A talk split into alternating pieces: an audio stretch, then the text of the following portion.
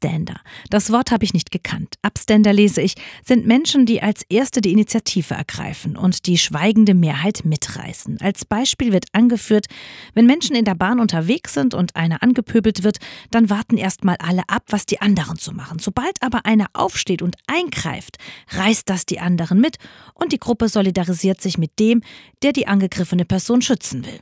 Den Soziologen nach ist das ein völlig normales Verhalten. Daher braucht es Upstander. Wenn die fehlen, dann kommt es dazu, dass keiner hilft. Das kann böse ausgehen. Könnte ich auch ein Upstander sein und andere zum positiven Handeln motivieren? Jesus konnte es definitiv. Er war so ein Abständer. Er hat sich meist auf ruhige Art eingemischt, ist vorangegangen, hat sich dem zugewandt, den alle übersehen haben und hat so dazu beigetragen, dass auch diese Menschen wieder ein Gesicht bekommen haben. Er ist ein absoluter Abständer im Lieben, im Annehmen, Vergeben und in Fairness. Ziehe ich mit?